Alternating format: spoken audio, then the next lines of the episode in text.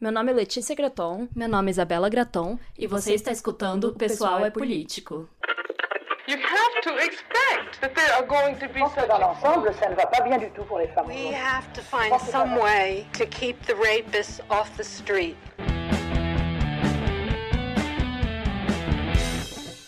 Olá, sejam bem-vindas a mais um episódio do Pessoal é Político. E hoje nós vamos continuar falando sobre indústria pornográfica, esse tema que rende muito por aqui, né? Tanto que a gente tem até um curso, como vocês já sabem, e realmente é um tema que a gente poderia ficar muitos e muitos episódios comentando. No episódio passado, a gente já falou sobre a introdução e o primeiro capítulo do maravilhoso livro Pornland, que é basicamente a nossa bíblia sobre esse assunto. E hoje nós vamos continuar falando sobre ele, agora entrando nos capítulos 2 e 3. Oi, pessoal, sejam bem-vindas. Pois é, hoje a gente vai falar sobre esses dois capítulos que eles falam sobre dois tópicos muito interessantes relacionados à indústria pornográfica. O segundo, ele fala sobre como a indústria pornográfica tem se tornado mais mainstream. Então ele vai dar exemplo de várias coisas da cultura pop, assim, que fizeram a pornografia se tornar algo super aceito, né, na cultura, enfim, muito mais normal, né, normalizado.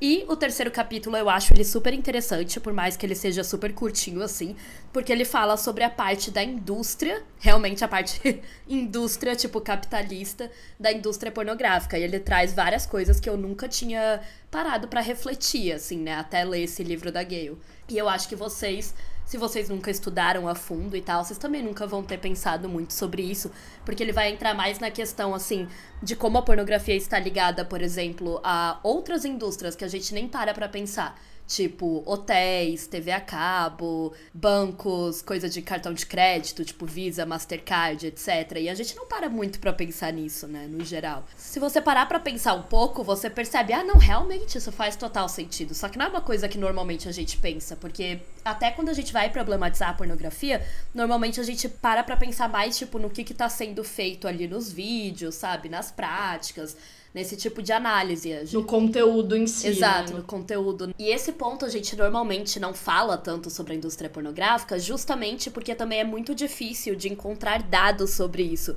E eu sei porque.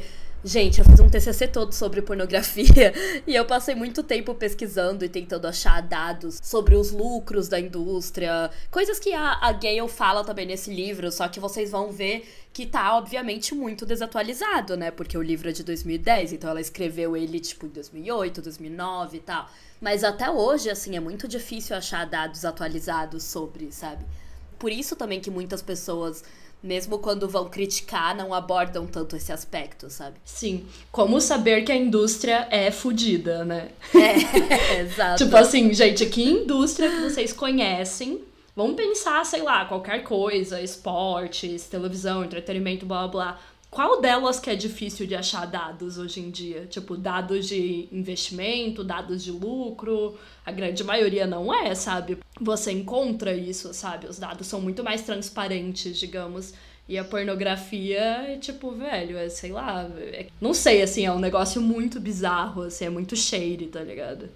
É, isso que eu ia falar, shady. Eu não sei qual é a palavra É. pra isso, eu só sei que é, tipo, muito creepy, assim, você não encontra. Mas no meu TCC mesmo eu falo, olha, eu encontrei esses dados aqui, mas eu também não sei se isso tá certo, sabe? Porque ninguém É, sabe. tem que fazer essa ressalva, né? E aqui a gente também faz essa ressalva, e a própria Gail Dines também, ela traz esses dados, mas é isso, ainda falta muito, né? Falta muita pesquisa nessa área e falta muita transparência né, nessa indústria. E, e tem várias pesquisas que falam que é provável que seja muito maior, né? Os números que a gente vai falar aqui. Mas então vamos, antes da gente começar a falar sobre esses capítulos, né? Eu vou dar alguns breves recados, como sempre. Como vocês já sabem, a gente tem uma campanha de financiamento coletivo. Então, se você tem interesse em apoiar o nosso trabalho, é só entrar em apoia.se barra o pessoal é político e apoiar com qualquer valor a partir de dois reais para receber nossas recompensas. E além disso, já que já estamos falando sobre indústria pornográfica e esse vai ser o assunto do episódio todo, você que tem interesse em participar da próxima turma do nosso curso sobre indústria pornográfica, entre lá no site pessoalepolitico.com.br e aí você já pode se cadastrar na lista de espera.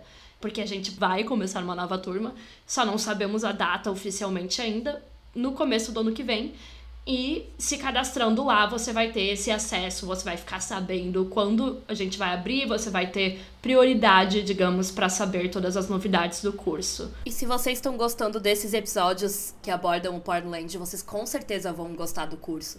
Porque o curso é todo baseado também no Pornland, é uma grande referência, né, pra gente. Claro que tem várias outras referências também, então, se você gosta, considere aí estudar um pouquinho mais a fundo e participar da próxima turma. Então, agora entrando no capítulo 2, né, que se chama A Indústria Pornô Agora é Pop. Nesse capítulo, a autora vai falar sobre como a pornografia passou a ser naturalizada e fazer parte da indústria pop. Porque, como a gente falou no episódio passado, né? Antigamente, antes da Playboy principalmente, a pornografia era considerada uma coisa ruim, uma coisa feia, uma coisa que as pessoas tinham que esconder, sabe? Que as pessoas, óbvio, os homens consumiam há muito tempo, mas eles sempre faziam isso de uma forma assim, tipo, ah, ninguém pode saber, você tem que comprar essa revista escondido, era considerado algo assim, não muito legal, não muito cool.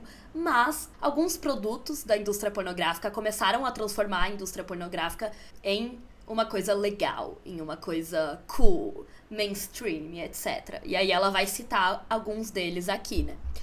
E aí a autora diz: o que vemos hoje é o resultado de anos de cuidadosa estratégia e marketing da indústria pornográfica para higienizar seus produtos, eliminando o fator sujeira e reconstituindo a pornografia como divertida, ousada, chique, sexy e quente. E isso seria, né, o que começou lá com a Playboy, mas depois foi se transformando em muitas outras coisas. E é interessante que ela fala, né, que elimina o fator sujeira. Porque o que era considerado antes era que o cara que vê esse tipo de coisa, que compra essas revistas, sei lá o quê, era tipo sujo, sabe? Era tipo, ui, nossa, que cara nojento, não sei o que lá, sabe? Até fracassado, né? O negócio, é. tipo, do, ah, não consegue mulheres de verdade. E também tem muito preconceito de classe, né, gente? Claro. Vamos combinar que a gente falou isso no episódio da Playboy, mas é óbvio que também estava relacionado com serem homens de classes mais baixas e todo esse rolê voltado para a classe trabalhadora, tá? Então a gente não tá justificando esse preconceito, mas ao mesmo tempo é muito interessante olhar interessante e triste, né? Mas também é interessante olhar que, infelizmente, essas estratégias de marketing da indústria funcionaram perfeitamente. Sim, demais. Porque, cara, hoje é um negócio que virou tão banalizado que não tem mais esse peso, sabe, para os homens é. falarem e até para as mulheres, na verdade, falarem que consomem ou que são usuárias ativas, né, digamos da pornografia é uma coisa super normal, né? Culturalmente aceita. Inclusive, assim. eu vou retomar uma fala da Isa aqui, da Isa Forzani, do episódio que ela fez Sim. com a gente ano passado. Para quem não ouviu ainda, se chama Como a Indústria Pornográfica Afeta a Vida das Mulheres. Um episódio bem legal, eu não lembro o número agora, mas enfim. E eu vou retomar uma fala dela que ela falou sobre como ela queria que os homens voltassem a sentir vergonha, né, de consumir uhum. isso. Se todo mundo tivesse a noção, eu não digo vergonha no sentido de ter vergonha da sua sexualidade, óbvio, gente, mas eu digo assim, ter vergonha de consumir algo que explora tanto as mulheres, sabe? Que ele pelo menos soubesse que não é aceitável. Eu não entendeu? acho que tipo... a vergonha no nível de, tipo, um sentimento como a questão moralista faria com que eles mudassem tanto de pensamento, mas eu digo mais no sentido de isso ser socialmente visto como uma coisa ruim. Tipo, que uma pessoa falar, cara, eu assisto, eu gosto, eu amo, blá blá blá, fosse visto como, ok, então eu gosto de violência, ok, então eu aceito isso, sabe? Tipo. E que as pessoas questionassem essa Exatamente. Pessoa, sabe? Tipo, ah, o cara tá lá num bar, não sei o que lá, e aí ele fala pra um amigo ou uma amiga, nossa, eu amo assistir pornô no Pornhub, o vídeo, sei lá o que, alguém falasse, nossa, velho, sabe que isso é extremamente prejudicial para as mulheres, que, que isso é super violento, que você não deveria assistir, sabe? Que as pessoas questionassem isso. E não pelo viés, claro, de moralista, tipo, meu Deus, você não pode se masturbar, sabe? Porque não é sobre isso que a gente tá falando, né? Mas enfim, o primeiro produto que a Gayle Dines vai citar é uma série de vídeos chamada Girls Gone Wild, que eu não sei se você que tá ouvindo conhece, porque é um produto que para mim assim faz muito mais parte da cultura estadunidense, norte-americana, né? Não é algo tão famoso aqui no Brasil, eu acho. Eu já tinha ouvido falar. É, se a pessoa cresceu vendo séries norte-americanas, ela provavelmente já ouviu falar, porque é o nosso caso, né? É, eu já tinha ouvido falar justamente por conta dessas séries, dessas coisas assim. Mas também é uma coisa que já faz uns anos, né? Não tem hoje em dia, não é uma coisa de hoje em dia, assim. Que era basicamente uns vídeos que o cara, ele ia naqueles resorts, naqueles hotéis e tal, que rola aquela spring break dos americanos, e pedia para as meninas tirarem a blusa e mostrarem os peitos, né? Esse era todo o rolê do vídeo. E às vezes, além de mostrar os peitos, que elas, né, se masturbassem ou praticassem atos sexuais com outras mulheres na frente das câmeras e eles gravavam e depois distribuíam isso, né? Eram vídeos tipo DVDs e tal. E aí eles distribuíam isso e era tipo, ai, Girls Gone Wild edição não sei que lá, Girls Gone Wild edição não sei que lá. E é muito bizarro porque era dessa forma que eu descrevi, tipo, eles iam no Spring Break e pegavam meninas normais, tipo, estudantes de universidades e tal. Não eram atrizes pornôs, não eram tipo sabe? Mulheres que já tinham experiência. Era uma espécie de reality show improvisado na hora. Uhum. Sei lá, talvez mais comparável com aqueles programas de, de entrevista, tipo Pânico, sabe? Que chegava e ficava realmente entrevistando as pessoas ao vivo e falando e fazendo merda, Exato. falando besteira e tudo mais. Tipo isso, gente. E se vocês quiserem, assim, comparar, eu acho que o Spring Break seria mais ou menos comparável, tipo, ao nosso carnaval, assim. Então imagina se alguém chegasse com. Rio Wish. Rio, é, muito menos legal. mais né? ou assim, menos, né? É, mas no sentido. Carnaval muito mais da hora. Mas, mas no sentido de festa, bebida, drogas, etc. E aí imagina que chega um cara com uma câmera num lugar que tá rolando, sei lá, um bloquinho de carnaval no Rio de Janeiro, sei lá o quê, e fica pedindo pras minas que estão ali, super bêbadas, etc., tirarem a roupa na frente da câmera. Se vocês estão achando isso super absurdo, é porque era. E as pessoas achavam super legal, super divertido. Só que, né, como sempre, não existia uma reflexão ou uma coisa do tipo, hum, o que vai acontecer com a vida dessas meninas depois, né? Que elas aparecerem ali. É, e também isso era colocado como uma coisa, tipo, muito inofensiva. É. E o mais interessante dessa parte desse capítulo é que a Gale conta as histórias do que aconteceu com as meninas depois de aparecer ali, né? Então, isso é uma coisa que geralmente a gente não ouve. Na cultura norte-americana, em muitas séries, por isso que eu falei que eu já conhecia, em muitas séries eles mencionam Girls Gone Wild, mas nunca, eu nunca tinha visto na minha vida nenhum artigo, nada, tá ligado? Nenhum conteúdo que falasse, tipo, quem são essas meninas, o que aconteceu com elas depois de aparecer nesses vídeos. E a Gale, ela vai citar alguns artigos e depois eu fui pesquisar e, e hoje em dia a gente já tem, né? Porque, tem documentário, né? Sim, hoje em dia, claro, as pessoas já falam mais sobre, mas ali nos anos 2000, enquanto isso estava acontecendo, isso era visto como uma coisa normal da cultura deles, né? Ninguém uhum. questionava ou problematizava, o que é muito bizarro. E aí ela vai falar que esse sucesso do Girls Gone Wild, ele aconteceu por causa da ascensão da pornografia hardcore, porque aí o público queria algo mais tranquilo e também algo mais real, digamos, né, com meninas reais, uma coisa mais, tipo, cotidiana, as meninas tendo uma beleza normal das meninas que ele vê no dia a dia. Eles iam pro Girls Gone Wild, né? Eles assistiam esse tipo de programa. Porque as pessoas, elas sentem que elas estão vendo pessoas normais ao invés de atrizes. Sim. Então tem esse rolê da autenticidade, que hoje em dia ainda tá muito em alta, inclusive muito mais, né, com, com a ascensão da internet é interessante, porque a gente poderia achar que, ok, seria bom ter programas mais tranquilos, porque daí eles não iriam para os mais hardcores. Mas o que a Gale traz é que o que esse tipo de programa fazia era que ele naturalizava a indústria e fazia com que ela se tornasse mais próxima da vida real e mais aceita na cultura. E aí eu acho que hoje a gente pode falar também, né, dessa autenticidade, obviamente, com OnlyFans, com é... sites de gamings e Durante com todo esse todo rolê. o tempo que eu tava relendo esse capítulo, eu tava pensando no OnlyFans. Então, assim, gente, se vocês quiserem ler esse capítulo e trazer para uma questão mais atual, já que o Girls Gone Wild já faz uns anos e tal, e não é tanto da cultura brasileira, pensem nessa ascensão do OnlyFans, sabe, recentemente. É a mesma lógica, é você procurar meninas que sejam assim, sabe, não é aquela atriz pornô, tipo, ah, é a Sasha Grey, que o cara nunca vai conquistar. É uma menina que pode estar ali na faculdade dele que ele, né, super hipersexualiza, objetifica e gostaria de vê-la pelada. E aí esse programa faz esse papel, entendeu? E tem a questão da interação também, né? Sim. E é muito aquilo que, que você tinha falado uma vez que eu estava falando com o Gabriel e ele te perguntou, né? Mas por que que os caras pagam por esse conteúdo?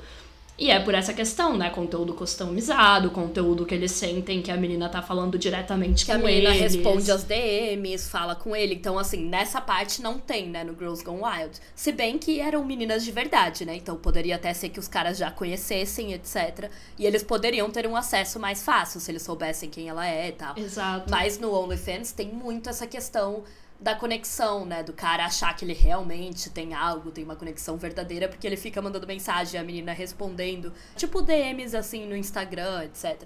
Tem essa questão do autêntico, que a gente sabe que é tudo fake, né, pessoal? Porque não é como se essas mulheres estivessem respondendo de verdade, criando um relacionamento de verdade, mas é essa sensação da coisa autêntica, sabe? E que também é muito perigosa, porque se você parar para pensar, né, todo esse o debate, né, sobre o OnlyFans, que as pessoas falam, ai, mas é melhor a menina fazer isso do que ela fazer um filme pornô normal, ir para um set, né, com outro ator, com um diretor, com um monte de homem. E cara, eu não discordo disso, eu acho que são perigos diferentes, né, mas eu acho que é um pouco menos pior, mas ao mesmo tempo, vem muitas meninas que nunca na vida pensariam em fazer um vídeo pornô, de ir atrás, sabe? De ir pra uma realmente uma produtora, sei lá o quê. Agora ela pode se tornar uma atriz pornô através do OnlyFans. E é a mesma coisa com o Girls Gone Wild.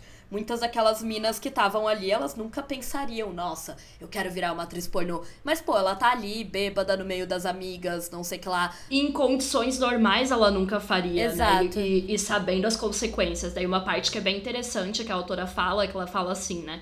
O que parece ser tão importante sobre o real é que as imagens do Girls Gone Wild são percebidas pelos usuários como uma documentação da realidade, ao invés de uma representação dela. Testemunhar uma mulher real fazendo pornografia pela primeira vez em sua vida.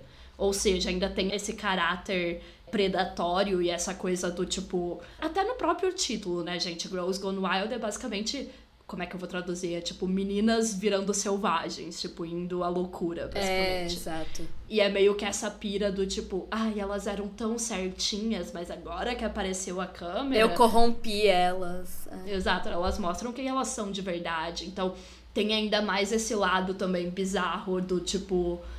Ai, essa é a primeira vez, sabe? Tipo, essa coisa meio desvirginar, que é, é horrível também. Sim.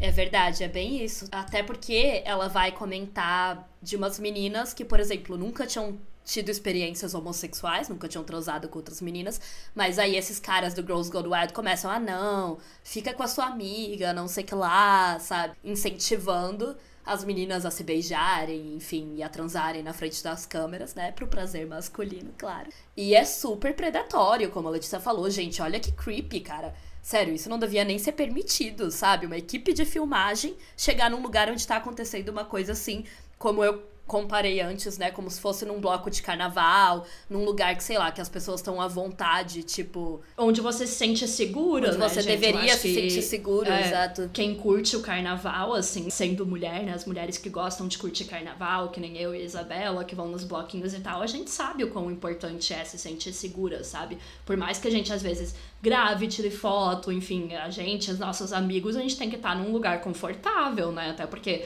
as roupas que você usa ali, muitas meninas se sentem seguras para, por exemplo, tirarem a blusa, estarem num momento mais assim, que enfim, faz parte do carnaval, gente. A gente pode problematizar, mas faz parte, tá? Eu só quero dizer que assim, imagina você ali e aí chegando tipo um pânico da TV, sabe? Pra gravar. E você já tá, tipo, doidona, e você já tá ali. E aquela gravação pode te perseguir pelo resto da sua vida.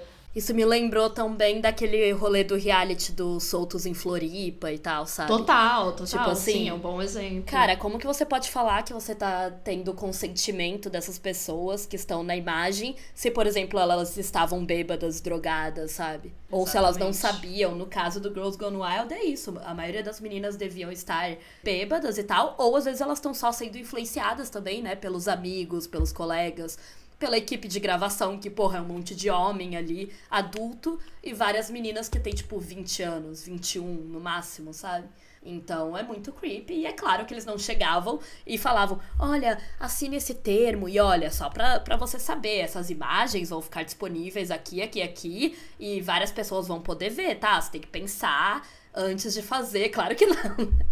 Eles só chegavam com a câmera, tipo, ai, vai ser super legal, super divertido, blá blá blá. E aí os amigos que estavam ao redor também incentivavam, porque, né, tem homens ao redor, os homens também querem ver essas meninas peladas, então eles também vão ficar, tipo, isso aí. E como a Gayle fala, né, e como a Letícia falou, que hoje em dia tem várias outras reportagens e coisa, documentário, etc., que mostra não é bem assim, porque ela vai citar né, a história de várias meninas que participaram do Girls Gone Wild e depois se fuderam, né, basicamente na vida, porque essas imagens ficaram rodando por aí, elas se arrependeram porque sofreram slut shaming, enfim, né? Foram julgadas por todo mundo, né? Foram assediadas, porque depois que você participou do Girls Gone Wild, com certeza ficava, né, lá nos campos universitários e tal, marcado que, ah, essa é a menina que fez aquilo naquele spring break, sabe? Então ela é uma puta, ela é uma vadia, você pode fazer tudo que você quiser com ela, etc. Ainda mais se os lugares forem bem conservadores, né? É. Eu acho que quanto mais conservadores forem os ambientes, digamos, e como a Gayle comenta, né, que ela falou com meninas que tinham participado e que falaram, cara, eu me arrependo, eu fiz isso na hora porque eu tava bêbada, porque eu achei que seria divertido e tal. E depois isso continuou me assombrando pro resto da minha vida. Que as pessoas sabiam que eu tinha feito, né, obviamente. Viram o vídeo. E, e é aquilo que a gente sempre fala, né? Essas meninas de hoje em dia que estão aí no OnlyFans, etc depois elas querem, por exemplo, procurar um emprego, querem ir pra vida normal, etc. Muitas pessoas vão julgar. Não é tão simples assim, sabe? As pessoas acreditam que, ai, ah, hoje em dia, postar nudes, não sei o que lá, é de boa, ninguém liga. É, ninguém liga, até você tentar ter uma vida que não envolva fazer só isso ter um emprego sério numa empresa grande, sei lá o quê, e seu chefe ter visto fotos ou vídeos pornográficos seus na internet. Não é tão simples, né, pessoal? E existe várias discriminações aí que são extremamente bizarras e hipócritas, né? A gente sabe, porque o cara assiste aquilo, né, para se masturbar, não sei o que lá, e depois fica julgando a menina que tá ali, que é o que a Gale vai falar, né, que acaba entrando naquela mesma lógica que ela falou no outro capítulo sobre as histórias que a pornografia conta sobre as mulheres, né? Que é que todas as mulheres são vadias. Então o Girls Gone Wild chega para reforçar isso e falar, viu? Essas universitárias aqui, que ai, são todas quietinhas, certinhas, não sei o que lá. Elas também são vadias, assim como todas as mulheres. Todas, é só dar um pouquinho de bebida, é só aparecer com uma câmera meio que, tipo, todas têm seu preço, digamos. E, nem, e nesse caso nem é preço, tipo. Que elas nem lucravam com isso. Então não é nem, tipo, Exato. uma atriz pornô de verdade que vai estar sendo paga para fazer isso, né? No caso dessas meninas, elas nem ganhavam nada, tá, gente? Não era assim, mostra que teus peitos pro Girls Gone Wild você vai ganhar não sei quantos dólares. Claro que não. Era tudo de graça.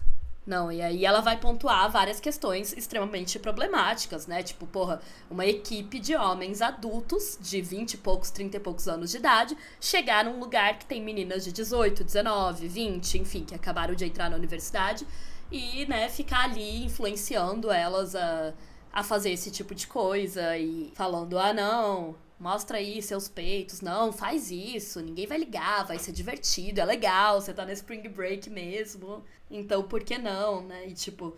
Eu acho que o ponto de serem pessoas bem mais velhas, e ela fala que, obviamente, não são caras de, tipo, 30 anos que parecem super velhos, né? São caras que, é. que entram lá como se fossem, tipo, amigão da galera e tal. Ok, mas se você parar pra pensar, é bem bizarro, né, gente? É, tipo, você ser abordada enfim, aí tem toda a questão da dinâmica de poder, o cara ter uma câmera, o cara ser famoso, ser um apresentador famoso e todos esses rolês, né? Porque, ok, claro que às vezes a gente interage com pessoas bem mais velhas que a gente, tipo, num carnaval, mas a pessoa não chega querendo tirar algo de você, né, necessariamente. Então, são vários fatores, né, nesse sentido. Sim. E aí ela comenta: para muitas das jovens com quem eu conversei, a vida mudou drasticamente após uma aparição no Girls Gone Wild, e algumas até sofrem sintomas semelhantes ao transtorno de estresse pós-traumático. Uma mulher me disse que depois de fazer sexo entre garotas com sua amiga, ela se sentiu como uma puta estúpida e não consigo impedir que as pessoas me observem. Todos os caras da escola me observam e eu me sinto horrível. É aquilo, né, gente? Pode parecer super legal e inofensivo na hora, mas a gente sabe que isso afeta muito a vida das mulheres depois, né? Enquanto isso, o Francis, qual que é o nome? Joe Francis, né? Tava isso. lucrando pra caralho, né? Como sempre, né? Tipo assim, tem ali várias meninas jovem adultas, recém-adultas, que estavam ali nos anos 90 e 2000, que nunca ganharam um centavo, e o cara tava ali lucrando com os corpos delas, com as imagens delas, né, vendendo todos esses vídeos, esses DVDs, VHS, sei lá o que, do Girls Gone Wild, e claro, né, enfim, lucrando com a marca, que como a Letícia falou, é muito famosa nos Estados Unidos, né? E as mulheres, como sempre, né, sendo usadas para isso. Fora que esse cara tem uma matéria do The Guardian, gente, que é muito boa, que a gente pode colocar depois as referências, que tá falando sobre ele. E aí fala que esse Joe Francis, ele também tinha muitas conexões com vários famosos da indústria de Hollywood, né? Então, com a família Kardashian, com o Mario Lopes, com a Paris Hilton, com toda essa galera. Então, ele também era considerado, tipo, um famoso, assim. Enfim, é aquela coisa que a gente viu com o Hugh Hefner também, né? Que o cara não é visto como um predador escroto e nojento como ele deveria, e sim como um cara de negócios, como um cara, né, do entretenimento, famoso, que andava com a galera famosa de Hollywood. Então, essa matéria é bem interessante porque ela fala tudo sobre isso, fala sobre essa questão do Girls Gone Wild, e meio que revisita toda essa questão cultural do Girls Gone Wild agora pela lente, né, do movimento Me Too. É bem interessante. É, vamos colocar lá no Medium, vamos postar depois nos stories, tá? O link dela. Sim. Porque é óbvio que hoje, né, gente, 2022, eu sei que ainda tem muita coisa errada no mundo e na cultura, mas algumas coisas as pessoas já ficam tipo, hum, é, acho que isso aqui não, né, galera? Acho que isso aqui não é tão interessante. Mas o estrago foi feito e a relevância cultural existe, né, do negócio. Enfim, infelizmente.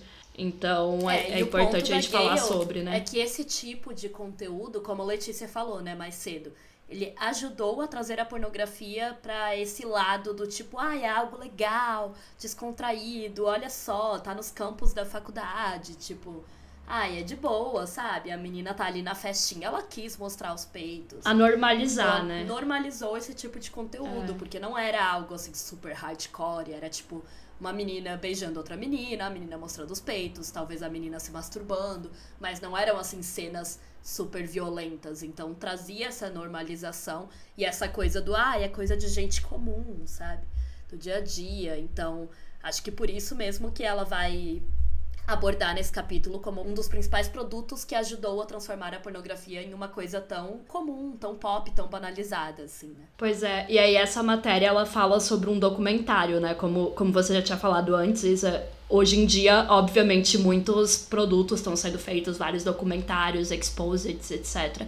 E esse se chama Girls Gone Wild Exposed, parece que ele tem 84 minutos e ele foi lançado pela TNT esse ano. Eu ainda não fui atrás de ver, mas fica aí a referência também para quem quiser saber mais. E é isso, né? Infelizmente, ele foi também um dos produtos que trouxe a pornografia pro mainstream, pro normal, pro comum. Ele começou em 97. Ele tem basicamente a nossa idade, né? Claro que não acontece mais hoje, mas ele rolou por muitos anos e começou um ano depois da gente nascer. Então, é um fenômeno bem no começo dos anos 2000, final dos anos 90, né? E marcou muito a televisão norte-americana, justamente por trazer esse soft porn, que infelizmente a gente vê muito hoje, sei lá, em qualquer videoclipe, né, de cantora famosa, mas que pra época não era assim, né? Não era tão comum. Então, ele foi tornando mais comum, digamos. E aí o próximo pro produto não, né? Uma pessoa que a Gale vai analisar e vai falar é a Jenna Jameson, que você com certeza já ouviu falar sobre, porque ela foi a primeira atriz a virar uma celebridade famosa, né? A primeira atriz pornô, obviamente, a virar uma celebridade famosa na mídia mainstream. Então, porque é isso, quando a pornografia começou a virar popular, começou a sair dessa vergonha das pessoas assistirem, também existiu toda essa questão do marketing para transformar as atrizes em atrizes famosas, né? Em celebridades. É, como se fossem atrizes de Hollywood, assim, normais, sabe? Exato. Hoje em dia isso já não existe mais tanto, e isso porque a rotatividade de meninas da indústria é muito grande. E não existe mais essa coisa de ser uma atriz pornô de sucesso, tipo que nem a Jenna Jameson foi. Mas o que a Gayle traz aqui, que é o pior de tudo, assim, que é o mais problemático, para além dos abusos que a própria Jenna viveu e tudo mais, é o fato de que a Jenna, contando a história dela e indo em vários programas de TV e falando sobre como ela é bem sucedida e tudo mais, fez com que muitas meninas quisessem entrar na indústria. Então ela era tipo esse catalisador, esse chamariz, sabe? Da mesma forma que hoje em dia a gente vê, tipo, ai, sei lá, você vê a CEO do Nubank falando, tipo, divulgando a história dela e falando sobre ser uma mulher CEO de uma empresa, blá blá, e querendo que, tipo, isso faça com que mais mulheres, né, entrem nesse mercado e tudo mais a Jenna Jameson era a mesma coisa. Por mais que nem sempre ela falasse de uma forma direta, o fato de meninas, de mulheres mais jovens também verem uma mulher famosa que nem ela, rica, famosa, sempre muito bem, né? Muito rica. Sim, ela fazia uma propaganda, né? Exatamente, a própria vida dela, né? A própria vida pública dela era uma propaganda da indústria. Para mim, Parece muito com, por exemplo, hoje em dia, a Lumena falando do privacy, né? Do OnlyFans. Total. Divulgando Exato. isso, que obviamente ela tá sendo paga, né, gente, para fazer isso, né? Fazer as publis ali, falando que, ai, olha quanto ela ganha com OnlyFans, e ai, a liberdade dela, publicar fotos peladas, tipo, é divulgar esses produtos, né? Exato. Mas a Lumena ainda tem o fato de que ela já era, tipo, um pouco famosa, né? É. Enquanto a Jameson ainda tem esse rolê do, tipo ela nem era famosa antes, sabe, gente? Tipo, ela ascendeu ao estrelato, digamos, através da pornografia. Então, isso é muito complicado, né? Porque o que a Gale vai falar é justamente que isso faz com que muitas meninas pensem, ah, então eu quero ser que nem ela. E aí ela vai dizer, né? A história contada pela mídia de como Jameson se tornou uma estrela pornô é uma que destaca o cuidado com que a indústria pornô cria sua imagem como divertida, chique e quente ignorando a realidade do que acontece com a maioria das mulheres na indústria. Em entrevistas, ela costuma dizer que entrou na indústria porque é uma pessoa muito sexual e a pornografia era uma escolha óbvia de carreira. Os entrevistadores levam isso ao pé da letra, comprando a imagem de uma mulher altamente sexual que felizmente encontrou seu nicho na pornografia. Inúmeras histórias ressaltam como ela está no controle de sua própria vida e como ela é um exemplo vivo de como uma mulher pode fazer uma carreira de sucesso na indústria pornô. É, tipo, aqui a gente não tá, nem a gente, nem a gay, óbvio, criticando a Jenna Jameson enquanto pessoa, sabe? Mas o que ela representa nessa figura da atriz pornô bem-sucedida, que, como a Letícia falou, né, recruta várias meninas, porque é tipo, nossa, se a Jenna Jameson conseguiu, por que eu não conseguiria também, sabe? E nossa, ela entrou porque ela é uma pessoa muito sexual, tipo, ignorando o fato de que, como a a Gale vai comentar, na verdade, na história dela teve vários abusos, teve vários estupros e. Não, e é horrível, né? Porque daí, por exemplo, você é uma mulher e você pensa, ah, eu também sou muito sexual, sei lá, eu também gosto muito de transar, eu também. Ah, então será que eu devia livre. virar uma atriz pornô? Tipo, como se isso não fosse só uma coisa normal, sabe? Tipo, Sim. não, você só tá vivendo a sua sexualidade normalmente, sabe? E ainda fica parecendo que são as mulheres que estão lucrando nessa indústria, né? Obviamente, ignorando o fato de que poucas são a Jenna Jameson, né? Como a Gayle comenta, que a maioria não é. E a gente sabe disso, né? Tanto que se for pra citar atrizes pornôs bem-sucedidas, acho que a gente pode contar nos dedos de uma mão, assim, tipo, Jenna Jameson, Sasha Grey, sei lá, Mia Khalifa, né? Que depois saiu da indústria falou um monte de coisa, Lana Rhodes. E que nem é tão bem sucedida assim, né? É. Na verdade, comparando com, tipo, o quanto que as pessoas lucram em cima delas. E assim, gente, eu entendo que isso é o capitalismo, né? E tudo mais. Eu sei que isso é o normal, mas é muito foda, porque daí quando você tem figuras que nem ela, você esconde quem tá lucrando de verdade, né? Exato. Porque parece que ela que tá lucrando com o Império. E não falando que ela não estava, tá, gente? Porque, claro, que a Jenna, no nível que ela chegou, ela já estava num nível em que ela lucrava bastante, né? Mas, assim, é uma minoria ali dentro dessa indústria. Ela mesma comenta isso, né? Numa entrevista, que é o que a Gayle vai comentar, que ela fala, tipo, ah, a maioria das garotas tem sua primeira experiência em filmes de gonzo, em que são levadas para um estúdio de merda em Mission Hills e penetradas em todos os buracos possíveis por algum idiota abusivo que pensa que seu nome é vadia.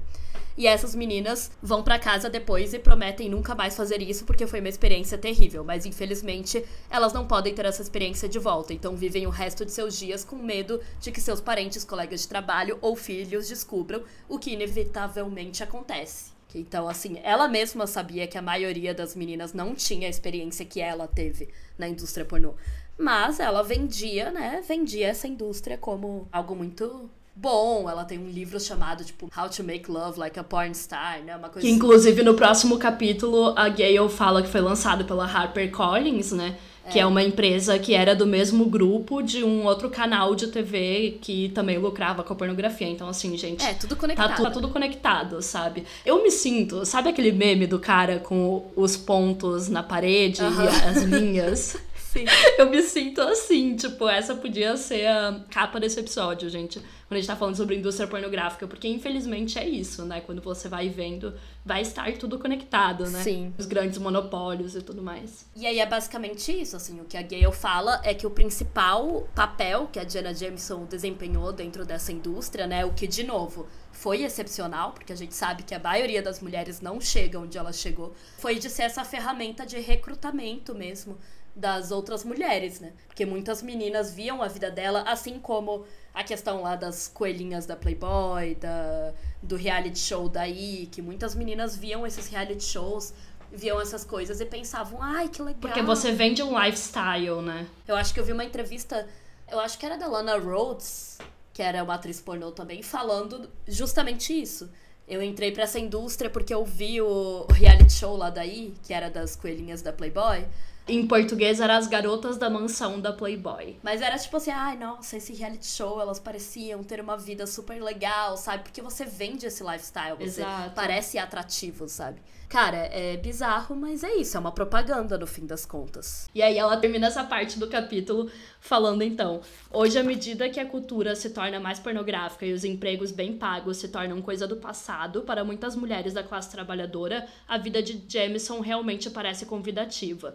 Porque a grande mídia ignora em grande parte o que realmente acontece com as mulheres da pornografia, os atos que elas precisam realizar, sua curta vida útil e o risco contínuo de DSTs. Em vez disso, usam Jameson como mascote da pornografia.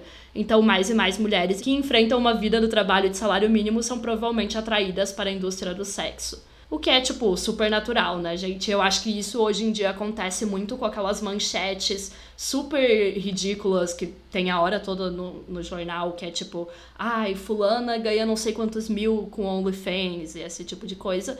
E aí tá nós aqui, pobres trabalhadoras, né, pobres vítimas do sistema capitalista que estão ralando e que não são herdeiras, e a gente vê esse tipo de matéria e a gente pensa, cara, que incrível, também quero, sabe? Quero ser que nem elas, é normal, gente. Querendo ou não, enfim, é muito triste, mas faz sentido, sabe? Na Sim. medida em que a gente vai tendo empregos cada vez mais precarizados também, né? E, e as crises e a pandemia e tudo, é óbvio que ter uma mídia que glamoriza esse tipo de emprego não ajuda, né? É, com certeza. E aí, pra finalizar, né, esse capítulo, ela vai falar de uma empresa chamada Vivid Entertainment, que é basicamente uma produtora, né? Lançada em 1984 por Steve Hirsch, que produzia filmes de alto orçamento como Hollywood, ao invés daqueles filmes baratinhos, aqueles filmes gonzo que ela comenta, né, no outro capítulo. Então eram uns filmes assim, grandes produções, muito mais glamurosos e tal. Eles ficavam, tipo, muito conhecidos por serem filmes, assim, bem feitos mesmo, sabe? Por isso mesmo ele vai normalizar várias questões ali da pornografia, trazendo essa questão mais hollywoodiana, assim, né, digamos. Então eles tinham estrelas, que eram tipo as estrelas, as mulheres que trabalhavam ali pra Vivid, que geralmente eram umas 12 por vez, né, trabalhando. Isso com certeza, né, hoje em dia não existe mais, né, galera? Como vocês sabem, não tem mais essa cultura na indústria pornográfica, né? Mas na época tinha e foi uma outra coisa que transformou a indústria numa coisa mainstream, uma coisa aceita, né, pelo público e tal. E eles faziam um tipo de pornô que era também mais soft, digamos assim, né? Ele ainda tinha violências, mas ele era considerado um pornô que na indústria eles chamam que é para casais, assim, que é para os homens assistirem com as suas namoradas. E o que a Gale vai comentar era que era justamente para os caras mostrarem para as namoradas e elas irem se acostumando com aquele tipo de coisa. É, tem muito isso, né? Que é essa coisa do o pornô mais soft pra introduzir a mulher nesses conteúdos. Que é muito horrível. Mas é bem comum, assim. E além desses exemplos, a autora também menciona revistas masculinas e videoclipes da música pop como produtos midiáticos que perpetuam a ideologia pornográfica de dominação masculina e submissão feminina. Hoje em dia, enfim, gente não precisa nem falar, né, gente? É só ver qualquer videoclipe que você vê essa ideologia presente. E além disso, ela fala também do apresentador Howard Stern, que entrevista atrizes e atores pornôs para divulgar ainda mais a indústria. Eu Felizmente, não conhecia esse cara, mas ela fala bastante sobre ele, sobre o programa de TV dele, porque ele tinha tipo um talk show assim, e ele entrevistava as atrizes. Então, basicamente, ele fazia propaganda da indústria pornográfica. E aí, no terceiro capítulo, ela vai mostrar como isso também está relacionado com as indústrias que lucram por trás. Então, assim, nada é coincidência, né, gente? Tipo, hum, que interessante. Tinha um programa de TV que volta e meia chamava atrizes pornôs e falava sobre isso. Por que será, né, galera? É bem bizarro. E ficar fazendo essa divulgação, né, para um público que talvez não conhecesse ainda, né? Esse que era o ponto. Era chegarem mais pessoas, né? E normalizar a indústria, trazendo essa normalização e essa coisa de glamorizar também a vida, né? Porque, obviamente, essas pessoas não iam lá para falar sobre como era ruim ser uma atriz pornô, né? Sempre estavam fazendo propaganda, sempre tinham que vender esse lifestyle, essa vida, essa coisa do tipo, é muito glamouroso, eu faço isso, como a gente falou, né, da Jenna James, eu faço isso porque eu sou muito sexual. De novo, eu acho que é uma coisa muito mais da cultura deles, então talvez vocês não tenham ouvido falar também. Mas acho que para quem é lá dos Estados Unidos, ele é super conhecido, né? E aí ela vai terminar esse capítulo então falando: à medida que as imagens pornográficas se infiltram cada vez mais na cultura pop e mainstream, a indústria pornográfica cresceu em volume e poder. A pornografia não deve ser entendida como uma forma de arte de vanguarda que permite a criatividade e a diversão de diretores, artistas e produtores independentes. Ela precisa ser entendida como um negócio cujo produto evolui como uma lógica especificamente capitalista. Além disso, trata-se de um negócio com considerável influência política, com capacidade de fazer lobby junto aos políticos, envolver-se em batalhas legais e usar relações públicas para influenciar o debate público. Já traz aqui essa coisa que a gente está falando né, desde o começo do episódio, que é entender como uma indústria mesmo, gente. Não achar que é tipo, ah, é um vídeo ou outro, ou coisas amadoras, ou sei lá, tem vários mitos em volta disso que impede que as pessoas entendam e critiquem como a indústria que realmente é, sabe? A Gale às vezes faz analogia, por exemplo, com a indústria alimentícia, com a questão da carne. E, cara, eu acho que se mais pessoas vissem assim, seria mais fácil de entender o porquê que feministas criticam, né? Toda essa questão, assim.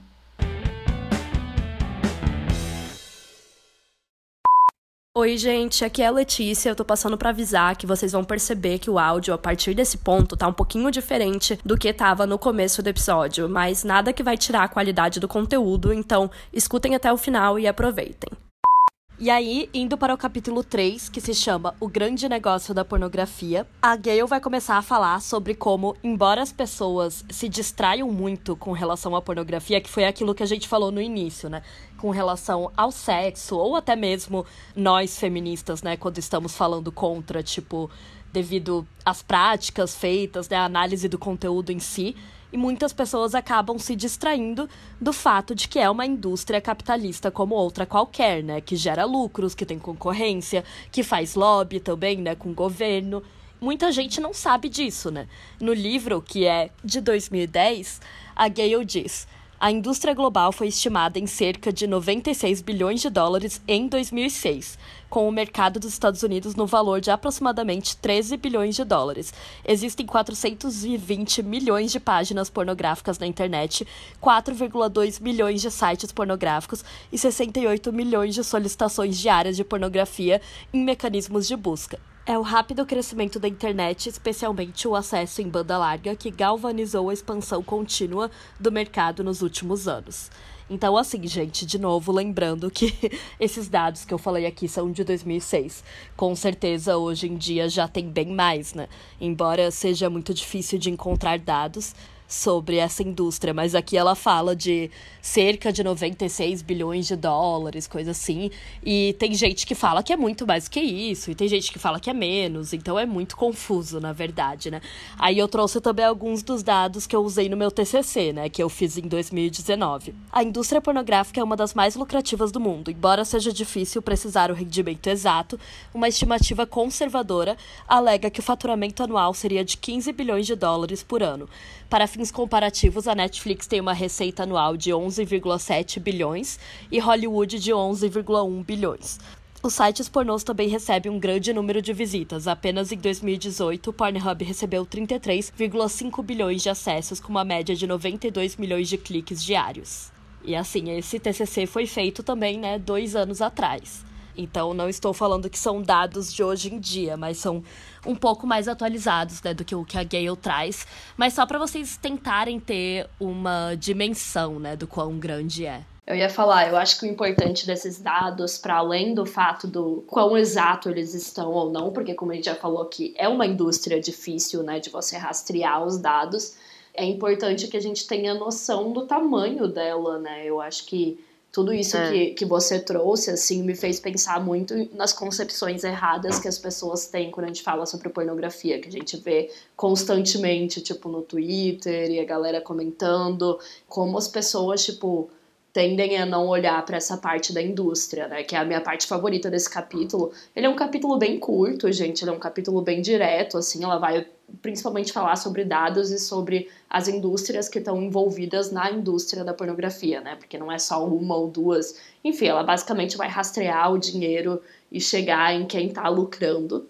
O que é muito interessante, porque a gente nunca vê alguém falando por esse lado, sabe? Eu acho que a gente sempre foca muito na questão do consumo, na questão do conteúdo, que também é uhum. importante, uhum. claro, mas raramente as pessoas veem por esse viés assim do tamanho mesmo, né, da indústria e da quantidade de dinheiro que isso movimenta e da quantidade de pessoas que estão envolvidas e é muito triste porque ver tudo isso faz com que a gente perceba a dimensão que o negócio tomou, sabe? E ao mesmo tempo também é interessante porque tem muita gente que ainda tenta defender como se fosse uma coisa tipo revolucionária, indie, não sei que lá, e, e super fora dos padrões. E, gente, não tem nada mais padrão do que uma indústria que, tipo, sei lá, você não vê alguém falando de Hollywood, que, como a gente colocou ali, né, comparação com Hollywood, que é menos ainda né, do que a indústria pornográfica, você não vê alguém falando de Hollywood dessa forma, sabe? Eu acho que todo mundo tem noção que Hollywood é uma indústria hegemônica, né, uma indústria enfim, imperialista, que vem aí de um país imperialista, e ninguém tenta pintar isso como se fosse, tipo, contra cultura, sabe? Sim, se você ler esse capítulo e ainda achar que a pornografia é uma coisa, tipo, ai, contra a cultura, diferente, que vai contra o capitalismo. Gente, você tá louco, né? Desculpa, mas vou ter que colocar o meme do. Mona, com todo respeito, você é maluca? Se você lê tudo isso e você vê tudo que está envolvido, porque algo muito interessante, assim, que a Gayle vai abordar é o que a Letícia comentou, que ela vai falar sobre as outras indústrias que estão envolvidas com a indústria pornográfica, né? Então, coisas que a gente normalmente não para pra pensar, tipo hotéis e TV a cabo, etc. E se você achar que apesar disso tudo, a pornografia ainda é muito revolucionária, muito diferente, está indo contra o capitalismo aí, desculpa, né? Tem que ser muito ingênuo pra achar esse tipo de coisa. Né? Isso também já quebra todos os argumentos da galerinha hoje em dia, né? Da questão do ai, pornô queer, pornô feminista, não sei lá porque quando você vê toda a magnitude, toda a forma como é distribuído esse conteúdo, todo mundo que lucra em volta disso, a gente percebe como realmente é só um nicho esses novos, né, pornôs que as pessoas falam hoje em dia não passa de um nicho, né? Porque no fim do dia faz parte da mesma indústria, assim. Então, sei lá, para mim é tão ridículo quanto um vegano querer dizer que o hambúrguer vegetariano da Sadia vai ser o que vai salvar o veganismo, sabe? É, é burro, sabe? Tipo Sim, isso. óbvio, tem, tem vegetarianos e veganos que super idolatram isso e ficam, nossa, que incrível, a gente está mudando o mundo. Tem, mas esses não são os vegetarianos veganos que tem uma noção política da coisa, né? Uma noção crítica da coisa. Então, assim, eu vejo essa galerinha que tenta defender essa indústria, tipo, pelo viés do indie, do diferente e tal, dessa forma, assim. E além da questão dos lucros, a autora também comenta uma coisa que muitas pessoas já me falaram, né, quando eu falo sobre pornografia e tal, que a internet e as coisas tecnológicas como a gente conhece hoje só existem por conta da pornografia, né? Não sei se vocês sabem, pessoal. Mas é, o YouTube, o streaming, aqueles troços de baixar, tipo o torrent, na época, né, antigamente LimeWire e etc. Tudo isso foi desenvolvido não apenas para pornografia, claro, mas também por conta do material pornográfico, né? Da facilidade de tornar mais fácil você baixar pornografia. Então, é muito curioso como a pornografia também estimulou a tecnologia de uma forma muito bizarra e continua estimulando, né? Essa criação de novas tecnologias. Não tô falando isso de uma forma positiva, tá, gente? Mas é só um fato. Muito do que a gente conhece na internet hoje veio da indústria pornográfica, assim das formas, enfim, que a gente conhece de assistir filmes e vídeos, etc. Então, é muito bizarro quanto a indústria da pornografia tá tão ligada assim com a indústria da tecnologia, sabe? E a gente vê isso hoje em coisas tipo do metaverso e blá blá blá. A gente sabe para o que que tudo isso vai ser usado também, né, galera? Isso já não está sendo usado, né, muito provavelmente. É. Isso me deixa muito triste, né, porque eu sou uma pessoa que obviamente gosto muito dos torrents e de toda essa parte de streaming, né, dessa facilidade que a gente tem hoje em dia com a internet. E é muito triste pensar para o que que isso é feito primeiro, né? Isso também me faz levantar muitas críticas, como você falou, essa questão do metaverso e etc. Sempre que eu vejo pessoas, tipo, muito entusiastas com algo tecnológico, eu fico pensando por esse outro lado, sabe? O quanto isso é usado, tipo, velho, aqueles rolês, assim, eu não vou nem entrar na questão de política e de fake news, porque isso aí é todo outros 500, mas assim, aqueles rolês de deepfake, tá ligado? O quanto você pode colocar Nossa, uma cara sim, de qualquer eu ia comentar isso internet, também. tipo, num vídeo pornô, por exemplo, sabe? Tem coisas muito bizarras, assim, eu sou uma pessoa muito cética hoje em dia com esses avanços tecnológicos, sabe? Eu acho que a gente já passou da fase de achar que isso, tipo, uau, vai super revolucionar as coisas, porque como mulheres a gente sempre vê isso sendo usado para nos violentar de alguma forma, sabe? Sim, essa coisa do deepfake é, é horrível, gente. Já tem vários casos de mulheres que sofreram por conta disso, né? Que tiveram sua imagem colocada em corpos de atrizes pornôs e tal. E, e, cara, eu vou confessar que são coisas assim que me assustam tanto que eu nem acabo pesquisando tanto sobre, sabe? Porque eu já pesquiso tanto sobre a pornografia, tipo, tradicional, saca? Que esse tipo de coisa eu falo, cara, não quero lidar com isso agora, sabe? Eu sei que no futuro a gente vai ter que lidar, eu sei que é uma discussão que tem que existir e tal, mas, por exemplo, uma vez eu até tuitei sobre isso zoando, né? Eu, Isabela, estou ignorando essa coisa do metaverso. Que eu quero ignorar que isso existe, sabe? Por um tempo. Porque são coisas que me assustam um pouco, tipo, aonde vamos parar, sabe? É tipo quando eu leio aquelas paradas das bonecas e tal. Eu ia falar, é muito tipo, cansativo assim. também, porque muda as tecnologias, mas é óbvio que a opressão continua. E aí quem está desenvolvendo essas tecnologias são homens e quem e eles vão lucrar é com a nossa exploração. Então, não mudando a forma como as coisas funcionam, né? Não mudando o sistema econômico, não mudando toda essa forma de pensar, essas tecnologias sempre vão ser usadas para isso, sabe? Sim. É isso, gente. Odiamos tecnologia, é. aquelas. Homens. tecnologia é muito massa. Mas homens sempre vão encontrar uma forma de transformar isso em uma arma contra nós, né? Tipo, isso que é horrível. Isso que é o triste. Uma coisa que a Gale vai falar, né, que o ponto crucial do desenvolvimento dessas tecnologias foi a possibilidade de assistir os vídeos em casa, né? Sem ter que ir para uma loja, passar pelo momento constrangedor, que é algo que acho que a gente falou aqui também nos outros episódios. Isso é muito óbvio, né, gente? Porque, ó, claro que devia ser extremamente constrangedor você tem que sair de casa, ir até uma locadora, ou ter que ir até um cinema e aquelas coisas assim.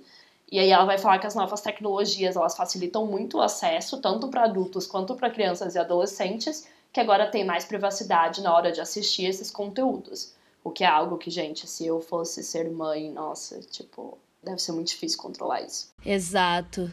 É, essa, essa foi a principal mudança, né, que a internet trouxe para a questão da pornografia, além de, claro, da produção e tal. Sim. Mas o fato de você conseguir assistir em casa, de você fazer isso do seu celular, por exemplo. E estar acessível é, para todo mundo. Foi uma mudança né? bem grande. E não ter como é. controlar, obviamente, quem tá vendo. Tipo, quando eu falei no outro episódio que eu entrei em alguns sites, infelizmente, para ver né, os sites que a Gayle descreve, obviamente, no começo eles sempre perguntam: ah, você tem maior de 18 anos? Mas assim, né, gente?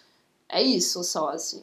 Então você não tem como saber quem tá vendo e quem tá consumindo. E eu sempre fico pensando, tipo, quão fácil as crianças têm acesso a isso, né? E aí ela vai dizer então, né? O baixo custo de entrada e a intensa competição para encontrar e manter usuários levaram a uma proliferação de sites pornográficos e extensa experimentação com formatos, subgêneros e sistemas de entrega. O ritmo de evolução da indústria é muito mais rápido do que nos velhos tempos da imprensa, quando a competição entre a Playboy e a Penthouse empurrava suavemente o envelope do que era considerado aceitável, onde os usuários antes confiavam em uma loja de pornografia local com seleção limitada, agora eles podem verificar avidamente centenas de sites em minutos. Talvez não seja surpreendente que a competição baseada na web por olhos e carteiras esteja alimentando um rápido aumento da pornografia que retrata situações extremas, violência e pseudopornografia infantil. De forma semelhante, jogos clássicos como Monopoly e Scrabble permanecem inalterados por décadas. Agora que os jogos mudaram em grande parte para os computadores e a web, a intensa competição impulsiona um mercado para milhares de novos jogos todos os anos, cada vez mais interativos, violentos e sexualmente explícitos. Então, nessa parte do capítulo, ela também faz uma comparação com a indústria dos games, né, dos jogos, que também é uma indústria, enfim, multibilionária, Sim. que está sempre competindo muito e lançando, e aí as empresas têm que sempre estar nesse ritmo frenético, né, de lançar produtos novos, produtos mais interativos, produtos com storytelling melhor, enfim, a gente sabe que hoje em dia o rolê de jogos também está bem avançado, né, e aí quando você pensa nisso para a indústria pornográfica, isso envolve, obviamente, explorar muitas e muitas e muitas mulheres, né. Sim, eu acho que aqui um ponto crucial assim da análise dela, né, sobre como é uma indústria, é pensar sobre como todas as questões que envolvem outras indústrias, como você comentou, né, dos games, enfim, de tudo, da tecnologia e tal, tudo tem as mesmas características, né? Que são, tipo, competição, novidades, você querer ser melhor do que o seu concorrente, etc, etc. Tudo isso que a gente conhece do capitalismo, né? Então, acho que um ponto crucial é pensar em como isso afeta as mulheres que estão nessa indústria, né? Como que esse tipo de competição e etc se dá dentro da indústria pornográfica de uma forma extremamente prejudicial, né? Porque, claro que nessas outras indústrias também é prejudicial, mas quando você tem uma indústria que é baseada em explorar os corpos das mulheres, é pior ainda, né?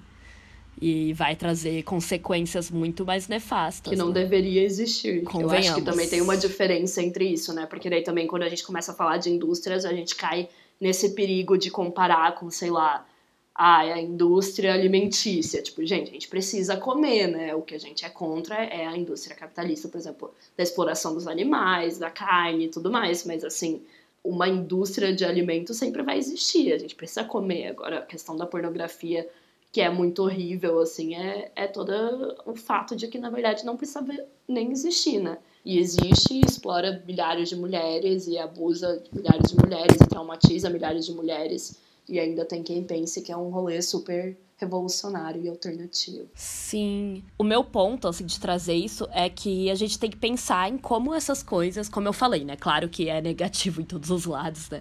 Por isso que nós somos contra o capitalismo como um todo, né? Mas como que isso afeta diretamente as mulheres. Então, um ponto que a Gayle vai trazer é como hoje em dia os caras podem achar milhões de vídeos à vontade na internet, né? Eles não têm que ir até ali na locadora, ficar procurando, etc, etc, com uma seleção limitada também, né? Então hoje eles podem escolher entre centenas de milhares, milhões, enfim, de vídeos.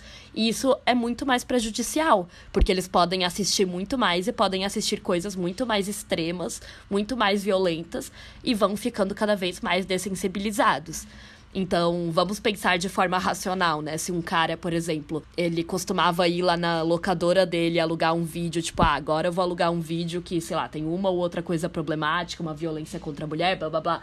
Ok, mas ele ainda tem que fazer o caminho, ir até a locadora, enfrentar o cara que trabalha na locadora, tá ligado? Tipo, tudo isso. Talvez ele pense duas vezes antes de fazer isso. Porque ele, ai, velho, não sei, tô com preguiça, não quero ir até lá, não quero passar pela coisa, tipo, sabe, sem graça de lidar com o cara que trabalha ali, enfim. Hoje em dia o cara vai sozinho, ele não pensa duas vezes, em dois segundos ele já encontrou e isso é muito prejudicial, né? Porque se antes ele tinha todo esse trabalho e dele voltava para casa, sei lá, só com um ou dois ou três vídeos no máximo, ele não ia pegar 50, sabe? Agora ele pode assistir, tipo, 50 numa noite só, sei lá, ou tanto que ele quiser, tá ligado? Passar de um pro outro, de um pro outro, de um pro outro indo para coisas cada vez mais violentas, indo se dessensibilizando e chegando em coisas muito piores, né? E tem várias pesquisas, né, que mostram como acontece como uma droga, assim, né? O consumo de pornografia. Então, muitas vezes, você vai consumindo e vai indo pra coisa cada vez pior. E o que a Gayle vai comentar é que vai chegar em algum momento também na pornografia infantil, né? Para muitos caras. Isso é algo que no livro da Pamela Paul tem vários caras que ela entrevista que falam isso também. Que eles acabam chegando nesse nível. Então, assim, antigamente não, não era tão fácil isso acontecer, entendeu? Não estou falando que não existia, tá, gente? Claro que existe, sempre existiu também, né? Desde que a indústria pornográfica é a indústria pornográfica, existiu essa coisa horrível que é, por exemplo, a pornografia infantil. Mas hoje é muito. É tão fácil, velho, de você acessar, sabe? E tão mais fácil de você ir parar lá, sabe? De uma forma tão. Ai, sei lá, antes eu sinto que eles teriam que pelo menos, sabe, trabalhar um pouco mais para chegar nisso, sabe? Como eu falei, você tira vários empecilhos que tinham na frente. Então, quando a gente fala dessas questões tecnológicas, essas inovações e essas características da indústria, né, tipo de concorrência, etc. A Gayle fala muito no outro capítulo, né, no primeiro, sobre como uma revista foi fazendo a outra revista ficar pior, né? Ficar mais violenta, ficar mais explícita. Mas hoje em dia isso é muito mais intenso, né? Porque você tem muito mais competição. A competição é bizarra, assim. Nem se compara, é algo que ela mesma vai falar sobre entrevistar pessoas da indústria, né? Eles mesmos falam, tipo, cara, a gente não sabe mais o que fazer e a gente tá fazendo isso, daí aquela outra produtora tá fazendo aquilo, que é muito mais extremo, então a gente tem que fazer aquilo também, sabe? E aí, além disso, ela também vai falar sobre que, assim como outras indústrias, a pornográfica se tornou mainstream, né, como ele já tá falando, e ela tá sendo levada a sério por Wall Street pela mídia, né? Então ela traz muitos lucros, não só para os produtores e diretores, mas para todo mundo que tá envolvido nessa cadeia de produção que vai desde quem aluga os prédios para o set de filmagem até as companhias de cartão de crédito. E aqui também é interessante para a gente pensar naquilo que as pessoas sempre tentam pintar as atrizes como as pessoas que ganham dinheiro com isso, né, gente? A gente sabe que elas são as pessoas que menos ganham dinheiro com isso, mas elas são a, a, face da indústria pornográfica. O que acaba sendo muito injusto porque esconde toda essa rede de indústria que tem por trás, né? Todas essas outras empresas e todas essas pessoas que a gente nem sabe quem são, né? E aí ela vai começar falando sobre as indústrias de TV a cabo, né, sobre as empresas de TV a cabo. Então ela fala que a pornografia, ela tá completamente ligada às empresas de TV a cabo, visto que muitas distribuem os filmes, né? E aí ela dá o exemplo da Time Warner Cable, da Cox Communication e da Comcast. E aí é bem bizarro, porque ela vai falar que tudo tá conectado. Tipo, por exemplo, a DirecTV é dona dos canais da Playboy e da Hustler. E aí depois ela foi comprada pela empresa que também tem a Sirius Radio, que é onde é exibido o Howard Stern Show, que é aquele show que a gente tava falando. E é ele quem entrevista as atrizes e os atores pornôs. Então, assim, nada é coincidência, né, gente? É, cara, essa indústria, assim como todas, né, é muito inteligente e funciona para vender o seu produto, né? Então, utiliza todas as outras conexões para conseguir vender como algo palatável, como algo legal e E aí ela vai falar que todas essas empresas, elas estão conectadas de uma forma que a gente nem sabe, que a gente nem percebe. E é isso, faz muito sentido, né? Porque uma coisa estimula a outra. Então é bem isso que você tava falando, assim, tipo, eu vou fazer um programa que vai falar sobre isso para levar as pessoas a assistirem isso e no final é aquele rolê do capitalismo que depois no final você vai ver e quem tá lucrando são monopólios, né, de empresas que tem tipo diversos canais, que tem diversos programas, que tem diversos formatos de mídia. Nada é por acaso, né? Ela fala, por exemplo, de reality shows como os daí, que a gente mencionou também no começo do episódio, que era aquele das namoradas do Hugh Hefner, e, por exemplo, aí é um canal de TV a cabo, né, gente? Então isso também tá tudo conectado. Não é como se a TV a cabo não soubesse sobre o que, é o reality show, né? A ideia é sempre lucrar com isso, mas de formas diferentes e pegando públicos diferentes. Então, assim, sei lá, o público que assistia aí muito provavelmente é aquele público que gosta de acompanhar, tipo, reality shows, famosos e tudo mais. Eu imagino que seja muito feminino também, né? E não necessariamente é o público que assiste a pornografia, mas aí esse público começa a naturalizar aquilo, tipo, ah, porque eu vi no reality show daí, ai, olha como elas gostam, ah, então deve ser de boa, sabe?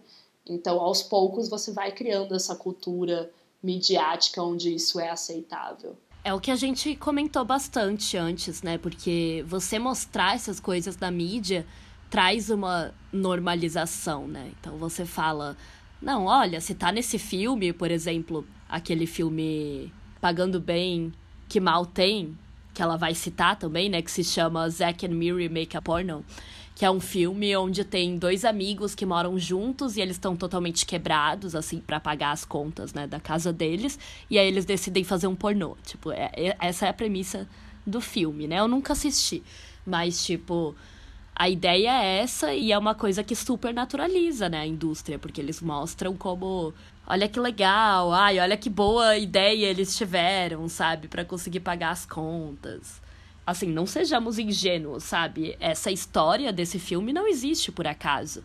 É claro que existe um investimento ainda da indústria pornográfica. E aqui eu não tô falando assim de uma teoria da conspiração, tá, galera? É o que realmente acontece, assim, assim como, sei lá, filmes da Marvel que fazem propaganda do exército americano, tá ligado?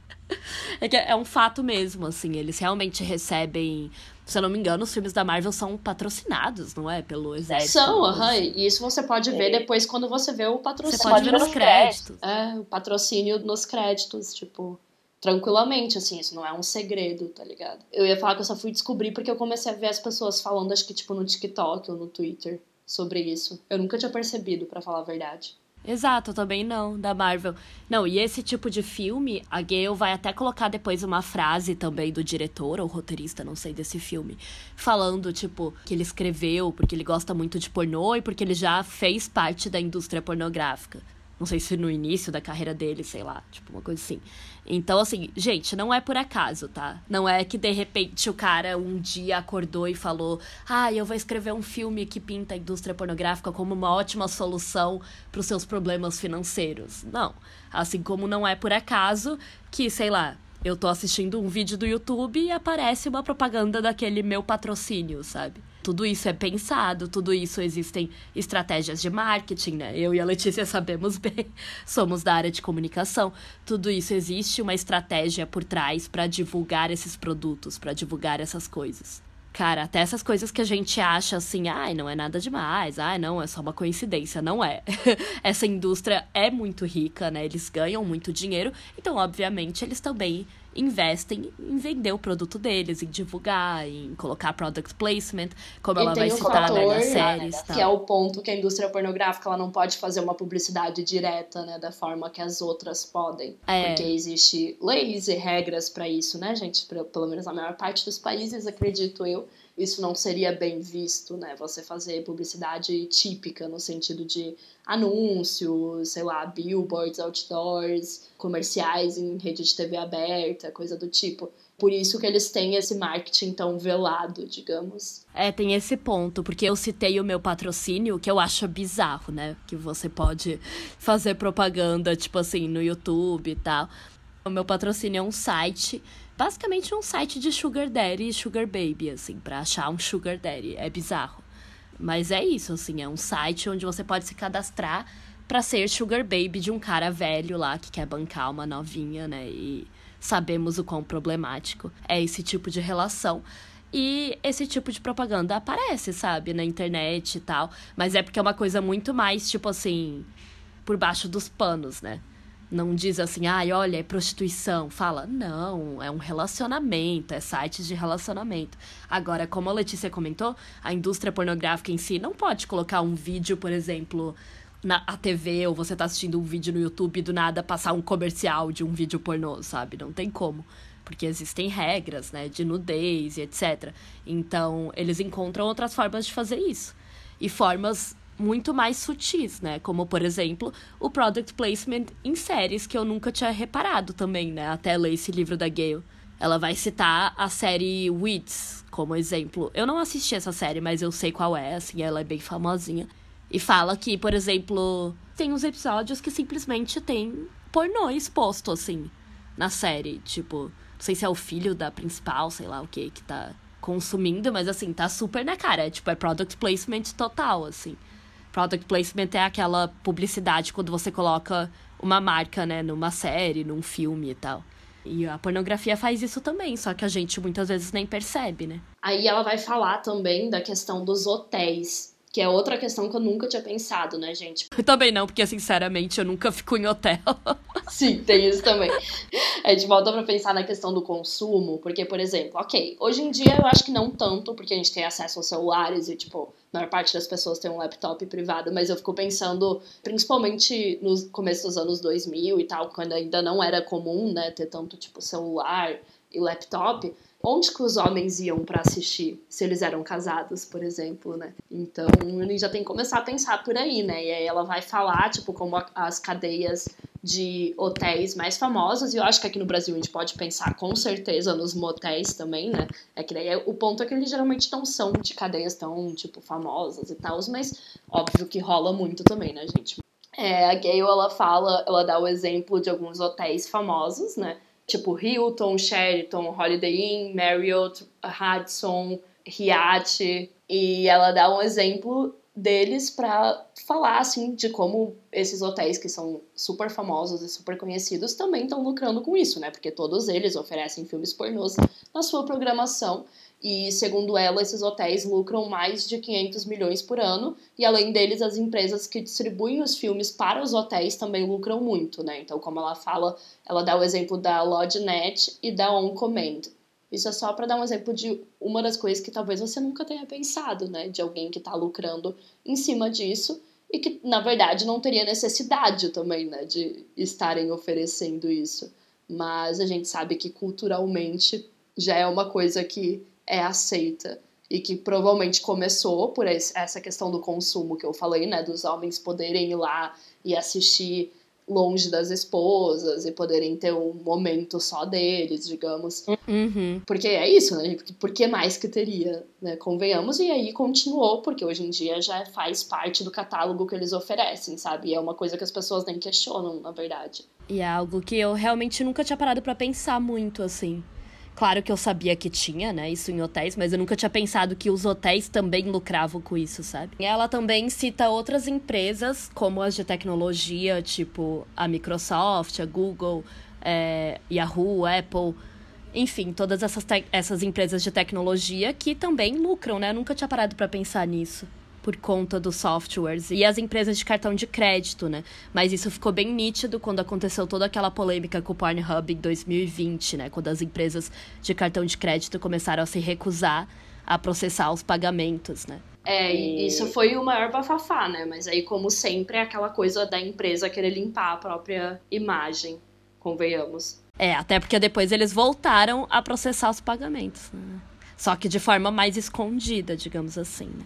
E ela também vai citar o mercado imobiliário, principalmente na Califórnia, né, em São Fernando Valley, que é onde fica a maior parte da indústria pornográfica, né? Outro ponto que eu nunca tinha parado para pensar. É uma coisa que eu nunca tinha pensado nesse sentido de, tipo, as locações que eles usam para gravar, sabe? Da mesma forma como em Hollywood, enfim, quando você vai fazer filmes, séries, documentários, você precisa alocar, né, os lugares, você precisa reservar, você precisa alugar apartamentos e casas e etc. Na pornografia também, né? Então ela fala sobre essa questão de como é popularizado lá na Califórnia isso ser uma coisa aceitável, digamos, né? A pessoa querer lucrar em cima disso ali também. Sim, exato. E por fim, ela vai falar também sobre o lobby da indústria pornográfica, que é algo de novo que eu aprendi, eu aprendi muitas coisas com esse livro, tá? que é algo que eu não fazia ideia que existia, mas faz total sentido, né? Se você tem uma indústria desse tamanho, você tem que ter lobistas, né, para conseguir passar as leis lá no Congresso norte-americano, etc. Então ela fala de um grupo chamado Free Speech Coalition, que foi lançado em 1991 que tem a missão de ajudar a limitar os riscos legais de ser um negócio adulto, aumentar a lucratividade de seus membros, promover a aceitação da indústria na comunidade empresarial dos Estados Unidos e apoiar uma maior tolerância pública à liberdade de expressão sexual, que é basicamente um grupo de lobby, né, da indústria pornográfica, que fez muitas coisas. Dentre elas, em 2002, reverteu uma lei que existia, né, contra a pornografia infantil, fazendo com que fosse permitido que mulheres, mesmo que maiores de 18 anos, né, adultas, parecessem crianças nos vídeos, né, que é o que acontece hoje em dia, pareçam adolescentes, por exemplo, né? Então, esse é o tipo de coisa que essa maravilhosa Free Speech Coalition faz. E é muito horrível, né? Porque elas sempre se revestem de tipo. Ela sempre tem uma causa, né? Então, essa. Ai, vamos ter a liberdade de expressão. para esconder esse tipo de coisa, né? Da mesma forma que a gente vê com aqueles sindicatos que querem a legalização da prostituição, entre vários grupos assim, essa galera se reúne para fazer esses lobbies, que é muito comum né, no governo dos Estados Unidos. E aí elas se fazem de bozinhas, sabe? Como se fosse tipo, não, é para lutar pela imprensa livre, pela liberdade de expressão. E até hoje essa coisa existe, tá, galera? O livro da Gale é de 2010, mas segue firme e forte aí. Então, se vocês pesquisarem, vocês conseguem encontrar várias coisas novas. Outra organização que ela cita é a Association of Sites Advocating Child Protection, de 1996, que, de novo, né, supostamente seria uma organização que visa combater a pornografia infantil, porém ela é formada por empresas da indústria pornográfica. Hum, como a própria Hustler, que tem um site chamado Barely Legal. Então a ideia é que, por exemplo, a Hustler, ela fala como se fosse tipo, ai ah, não, a gente faz pornografia, mas a gente se importa com conter a pornografia infantil, porque isso é importante. Só que aí a própria Hustler tem um site chamado Barely Legal, onde, pelo nome você já consegue imaginar, né? Basicamente mostra meninas super jovens, né? Então acaba virando uma coisa extremamente ridícula e hipócrita, porque por um lado eles ficam tipo, não, a gente luta contra a pornografia infantil, e por outro eles continuam estimulando isso, né? Talvez de uma forma, assim, não com atrizes que realmente são jovens, mas estimulando essa cultura, né? Estimulando que as pessoas busquem por esse tipo de conteúdo. É muita hipocrisia, é muito nojento, assim, se você parar pra pensar. E tem muita essa necessidade também de, tipo, as indústrias quererem passar uma imagem de que elas têm essa responsabilidade social, sabe? Que hoje em dia é muito comum. Então a gente vê também a, o Pornhub que fica fingindo ser preocupado com a preservação ambiental e com questões sociais, entre várias coisas. O próprio Hugh Hefner também já se metia nessa, né, com a Playboy. Ele lutava pela legalização do aborto, falava dos direitos de pessoas negras. Então, assim, esse tipo de indústria, esse tipo de pessoa, né, de empresa, eles sempre pegam essas pautas sociais para tentar limpar a barra deles, né? E você vê, tipo, a indústria mais nojenta do mundo conseguindo se safar com isso. É bem isso que a Letícia falou, né? É uma questão de imagem também, né? De tentar limpar a imagem e tal. É, pode parecer bem nada a ver. E bem hipócrita, porque é, mas no capitalismo é o que mais acontece. Não, e funciona, né? Porque se não funcionasse, é. as pessoas não estavam fazendo. E funciona, exato. Essa é a parte mais triste. Com, com certeza. certeza. Porque tem muita gente que cai nessa, né? E para finalizar o capítulo, então, a Gale pontua. Claramente, a pornografia se tornou um grande negócio, entrando com mais ousadia nos mercados nacionais e internacionais e exercendo influência política e legislativa direta. O poder da indústria continua a ser ampliado pela tendência de aumento da concentração de propriedade e o surgimento de empresas maiores e bem capitalizadas com nomes de marca e operações extensas. Além disso, os vínculos do setor com as principais cadeias de finanças, mídia e comunicação fornecem aliados poderosos. À medida em que a influência da indústria pornográfica aumenta, também aumenta a pornografia da nossa sociedade. E assim ela termina esse capítulo, que é muito desanimador, mas que é muito importante, assim, principalmente ter ele no começo do livro, né? Para que as pessoas entendam a magnitude do problema e saiam um pouquinho também, talvez, do clichê que às vezes a gente fica, assim, de falar só do conteúdo ou de falar só dos efeitos que tem em quem consome, todo esse rolê assim, porque eu acho que às vezes as pessoas já estão meio saturadas de ouvir isso, sabe? Eu acho que a gente precisa ter uma visão macro do problema antes de entrar no problema mais a fundo, que é o que ela vai fazer também nos próximos capítulos. Sim, exato. Esse capítulo, por mais que ele seja curtinho, né? Ele é bem curto mesmo. Eu acho que são umas 10 páginas só Ele é muito interessante e traz todas essas informações que normalmente a gente não tem, né? Sobre a indústria e faz a gente pensar nela como uma indústria de fato, né? E não como, ai, ah, só, só uma coisa que tá ali, só aquele vídeo estranho na internet, sabe? Essa que é a importância dele também. Faz ver o tamanho dela, né? Assim, é. que é muito horrível, mas a gente às vezes não percebe, né? Principalmente para quem também não consome, mas eu acho que até para quem consome, na verdade. A gente também é muito acostumada a só pensar, por exemplo, em quem tá na frente das câmeras, nas atrizes e tudo mais, e não pensar em quem tá por trás, né? Em quem tá fazendo com que toda essa máquina funcione. Quem são essas pessoas e o quanto elas estão lucrando, né? E o quanto, na verdade, isso é um rolê que hoje em dia já é super, já faz parte, né, do mainstream.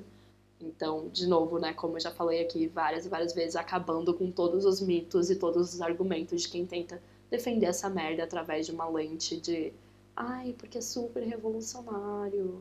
Sim. E eu encontrei aqui até o Instagram do Free Speech Coalition. Eu vou deixar lá no Medium e tal. Pra, galera, galera dar uma olhada, olhada se, se tiverem curiosos. curiosos. É bem interessante, para dizer o mínimo. E eu acho que é isso, gente. Com isso a gente encerra esse episódio que a gente falou bastante, né, sobre como a indústria pornográfica entrou na cultura pop e qual é o tamanho dela e qual é a magnitude dela. E eu espero que isso incentive vocês também a talvez pesquisar mais sobre esse assunto e ir atrás. Quem puder ir atrás do livro da Gayle também, obviamente, a gente sempre vai recomendar, porque ele é maravilhoso. Eu queria muito que ela tivesse, tipo, um 2, ou que ela lançasse um novo, talvez focando nessa. Sim, né, atualizado. Atualizado, né? talvez focando nessas novas formas, tipo, OnlyFans e Camming, esses novos formatos também, né, de pornografia barra prostituição porque eu acho que seria muito massa, assim, seria muito interessante. Mas enquanto ela não faz isso, esse livro é incrível e maravilhoso e a gente sempre vai recomendar eles aqui para vocês.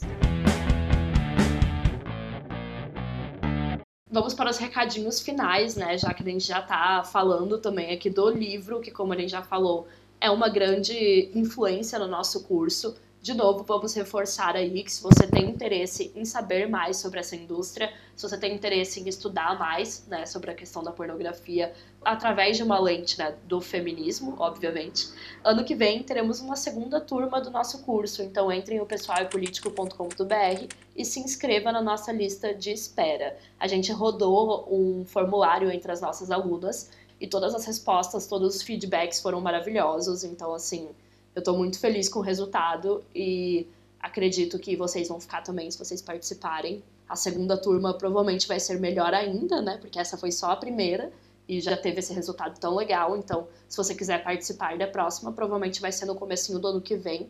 Então, se inscreva lá no nosso site. E também, se você quiser apoiar o nosso trabalho, em apoia.se barra pessoal político, você conhece todas as recompensas, né, que você pode ganhar apoiando o nosso trabalho. Então, tem episódio exclusivo. Agora, do mês passado, a gente fez sobre as eleições. Tem sorteio de livro, tem várias coisas, gente. Então é só entrar lá e decidir qual valor fica melhor para você, se você tiver interesse aí em nos apoiar. Compartilhe também esse episódio, se você não puder apoiar financeiramente, compartilhar ele já nos ajuda muito, né? Nos marque nos posts lá no Instagram, avalie no Spotify, que você pode dar até cinco estrelas, então dê aí as estrelas que você acha que a gente merece, por favor, que seja cinco. E nos siga nas redes sociais. É isso aí, galera. Vai lá no Apoia-se, nos segue lá no Twitter, no Instagram, em todas as redes sociais. E fiquem ligados aí pra próxima turma, né, no ano que vem. E até a próxima. Até a próxima, até onde a gente vai episódio. continuar falando aí sobre o Pornland e sobre esse assunto. Os próximos capítulos são super legais, né? Porque depois dela falar sobre a indústria e tal, ela vai entrar mais em como a pornografia afeta as nossas vidas, né? Então é bem interessante também. É isso, gente. Obrigada por ouvir até aqui. Aí. Até o próximo e tchau, tchau. Tchau, tchau. You have to expect that there are going to be such dans l'ensemble, ça ne va pas bien du tout pour les femmes. We have to find some way to keep the rapists off the street.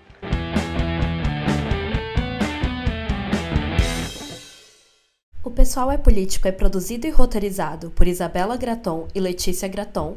A trilha sonora é da Letícia Bergamin, a edição é feita pela Bárbara Rubira e a identidade visual foi desenvolvida pela Manuela Elon.